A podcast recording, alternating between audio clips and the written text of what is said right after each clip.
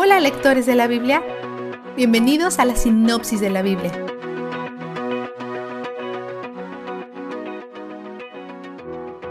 Ahora Sansón visita una prostituta en Gaza, una ciudad filistea, así que esto es muy malo en diferentes niveles.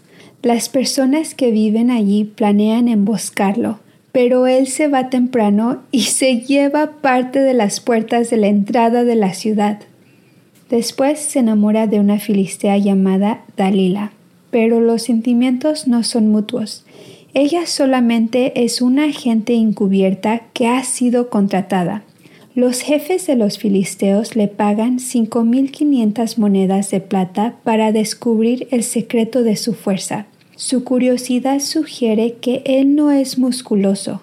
De otra forma, ellos sabrían de dónde proviene su fuerza. Pero si realmente es flaco, sus demostraciones de fuerza sirven para glorificar a Dios y no a su propio cuerpo. Hoy aprendemos mucho acerca de Sansón. Duerme profundamente, tiene siete trenzas, está cegado por la lujuria o arrogancia y asume que no puede ser dominado, o las dos cosas.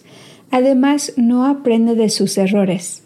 Dalila intenta tres veces descubrir de dónde proviene su fuerza y o no sabemos si no confía en ella o está siendo cauteloso como siempre. Miente constantemente. Cuando finalmente explica que está bajo un voto con Dios, se refiere a Dios con su nombre genérico, Elohim, no su nombre personal, Yahweh. Esto nos muestra cómo ve a Dios. Es la diferencia entre conocer a Dios y conocer de Dios. Él no parece tomar el llamado de Dios en su vida en serio. Su desobediencia lo deja vulnerable. Dalila ganó el dinero, un hombre le rapa la cabeza y el espíritu lo abandona. En este punto en la historia esto es posible ya que el Espíritu de Dios no habita en las personas todavía. El enemigo se apodera de Sansón y lo despoja de todo aspecto de su identidad, sus trenzas, su fuerza y el espíritu. Los castigos de los filisteos son apropiados porque corresponden a dos áreas principales de pecado le arrancan los ojos una de sus grandes debilidades y lo obligan a hacer un trabajo de mujer, moler el molino, que debe de ser una afrenta a su orgullo. Sin Dios, él no tiene la fuerza para hacer trabajo de hombres. Pero conforme su cabello crece, también crece su fuerza, ellos los sacan a un festival pagano como entretenimiento, en donde usualmente se burlan o golpean al prisionero. Probablemente no involucre demostraciones de fuerza, porque según lo que ellos saben ahora es débil. Clama a Dios llamándolo Yahweh y le pide que le dé fuerza. ¿Podrá ser que haya arrepentido? Dios le da fuerza y Sansón empuja dos columnas centrales destruyendo el templo y matando a todos, incluido él mismo. Después, en los siguientes versículos, vemos pura anarquía en Israel. Micaías de la tribu de Efraín le roba a su mamá y luego lo confiesa y ella le hace un ídolo a Yahweh en respuesta. Esta es una de las primeras instancias en donde la gente muestra su falta de conocimiento de las leyes de Dios y desprecio total por aquellos que sí la conocen. Sin líderes, las personas hacen lo que les parece mejor, pero usualmente es demasiado subjetivo para ser lo correcto. Micaías hace un santuario en su casa y consagra a su hijo que no es levita, como sacerdote. Este lugar sagrado secundario es perverso y desafiante.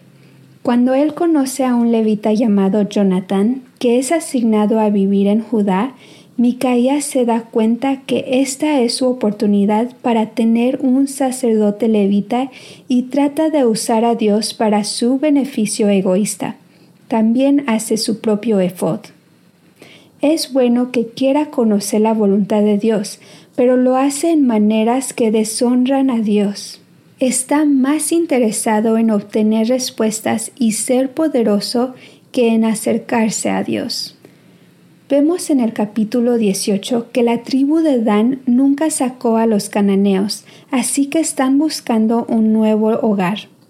Ellos le preguntan a Jonathan si pueden abandonar la tierra que Dios les asignó. Él les da un consejo esperanzado pero malvado, así que ellos se van a un pueblo llamado Laís y asesinan a personas inocentes en una tierra que no les fue asignada antes de pedirle a Jonathan que sea su sacerdote no asignado en tierra no asignada. Vistazo de Dios. Sansón no llama a Dios por su nombre sino hasta el final, y Dios encuentra a este hombre ciego y rebelde en su momento de necesidad. Él no dice, no, tú ya fallaste muchas veces. Dios responde a la oración de Sansón con un sí y utiliza esta trágica historia como un paso para liberar a su pueblo de la opresión. Él quiere intimidad con nosotros. Aún en prisiones o en lechos de muerte, Él está listo para acercarse. Y esas son buenas noticias para nosotros, estemos en necesidad o en tiempo de abundancia porque Él es donde el júbilo está.